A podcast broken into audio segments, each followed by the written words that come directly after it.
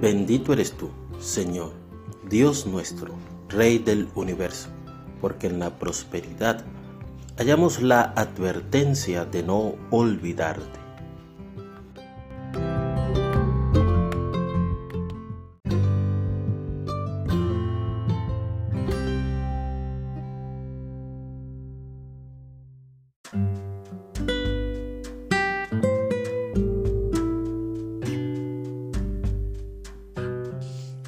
En este día de reflexión, meditemos en las palabras de la Torá que nos recuerdan la importancia de mantenernos conectados con Hashem incluso en los tiempos de bonanza. Leeremos el libro de Devarim, capítulo 8, versículo 11. Cuídate de no olvidar al Señor tu Dios, al no cumplir sus mandamientos, sus ordenanzas y sus estatutos que te ordenó hoy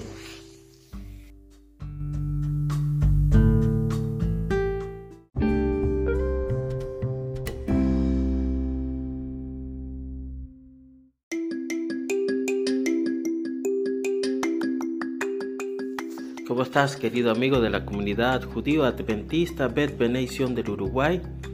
Hoy lunes es un nuevo comienzo, una nueva semana laboral. Es un día perfecto para que recordemos que las bendiciones no deben conducirnos al olvido de nuestro Creador.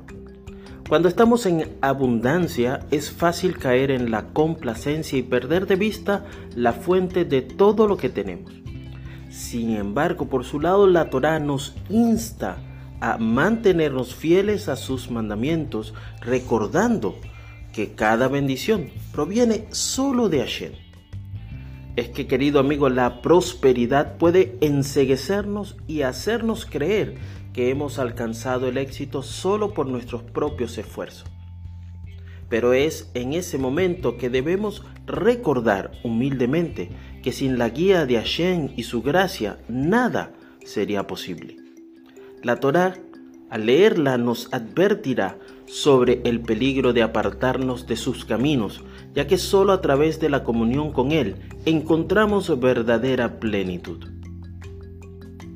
Cuando reflexionamos sobre nuestra vida, vamos a reconocer las ocasiones en que podríamos haber olvidado la presencia de Hashem en medio de nuestras bendiciones.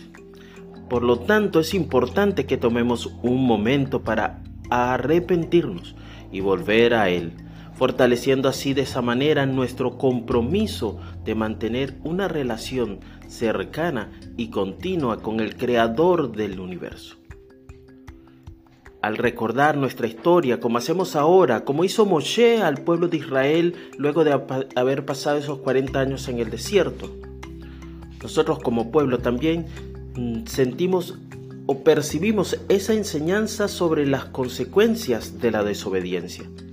La Torá nos advierte sobre la tentación de la soberbia y la autosuficiencia, recordándonos que solo a través de una conexión constante con Él podemos enfrentar los desafíos de la vida en sabiduría y humildad.